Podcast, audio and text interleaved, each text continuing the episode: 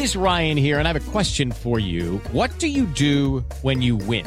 Like, are you a fist pumper? A woohooer, a hand clapper, a high fiver. I kind of like the high five, but if you want to hone in on those winning moves, check out Chumba Casino. At ChumbaCasino.com, choose from hundreds of social casino style games for your chance to redeem serious cash prizes. There are new game releases weekly, plus free daily bonuses. So don't wait. Start having the most fun ever at ChumbaCasino.com. No purchase necessary. BGW. Void were prohibited by law. See terms and conditions. 18 plus. Detrás de la música, con Gustavo Albite. ¿Qué tal, queridos amigos de iHeartRadio? Soy Gustavo Albite Martínez.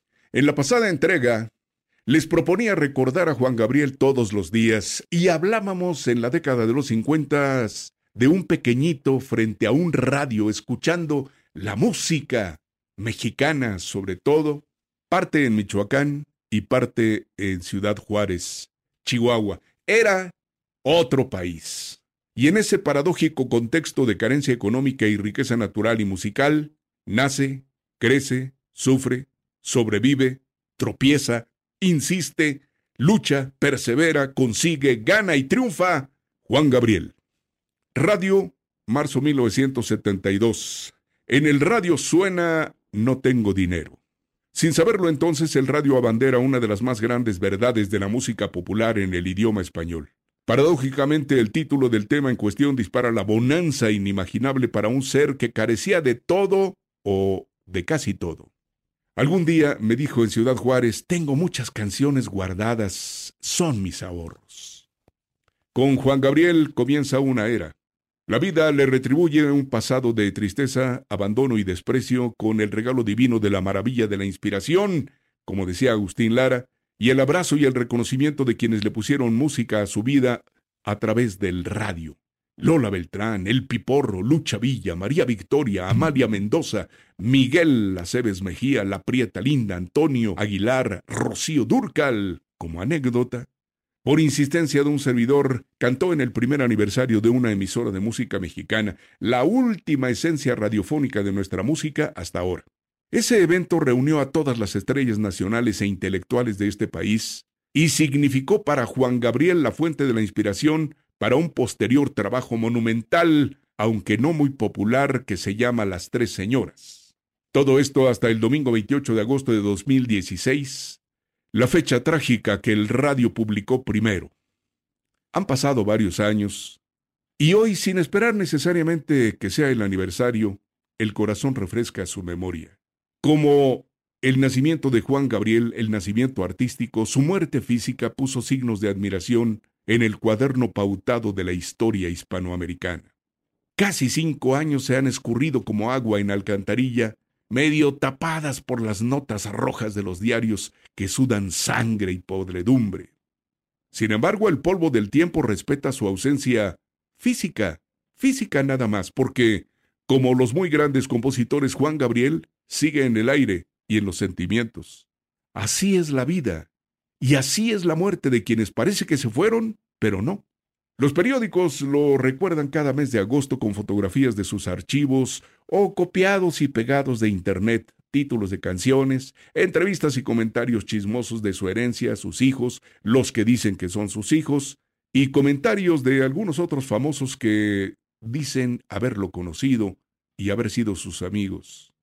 La televisión en cada aniversario revive eh, ese acierto, vaya, una de cal por las de arena, que es su serie, silogismo mercadotécnico, este de bioserie.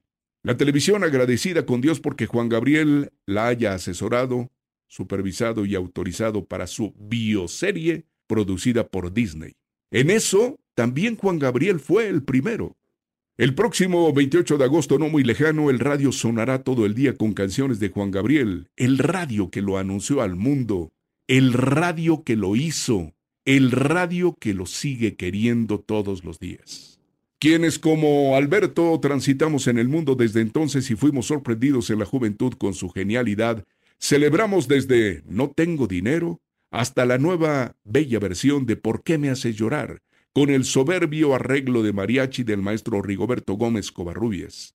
Las generaciones posteriores seguirán cantando desde La diferencia hasta Querida, por cierto, esta producida por el genial Chuck Anderson. Los chavos se retratarán en Hasta que te conocí.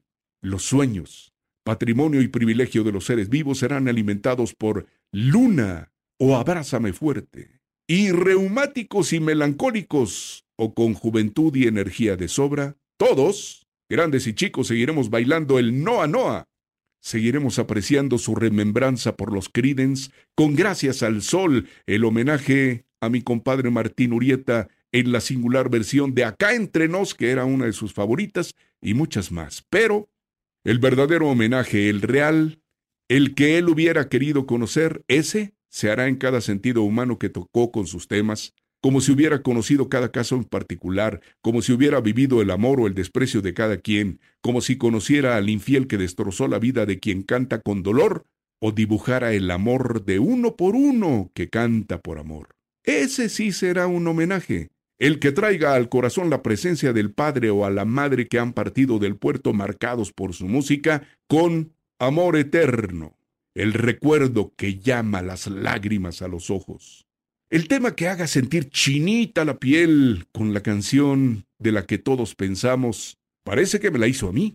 El verdadero homenaje y agradecimiento será que suene la canción que apachurre o reviva, la que castigue o redima, la que dé sed, la que truene el espíritu o salve el alma, la que simbre el cuerpo, la que acompañe, la que transporte, la que sea, que son muchas las canciones de Juan Gabriel. Al fin y al cabo, todas, todas sus canciones nos recordarán que estamos vivos. Esa debe ser una de las razones por la que escribió emociones en el libro particular de cientos de millones de seres humanos. Tiene usted razón si piensa que hoy no es su aniversario todavía, pero, oiga, los sentidos no son de un solo día y en un determinado aniversario. Pero ¿no le parece que podemos gastar una de sus canciones diariamente? Al fin, Dios le concedió la gracia a Juan Gabriel de hacer más de 365 temas musicales. Su música, como muchas cosas que se apagarán en más de un año, que llevamos de susto, dolor y confinamiento, siguió sonando, o triste por la muerte, o motivadora por el privilegio de la salud. Juan Gabriel, señoras y señores, sigue entre nosotros. Celebremos eso todos los días. Y así no nos atragantamos solo cada 28 de agosto. ¿No le parece? Con respeto y con cariño, hasta donde estés, Alberto.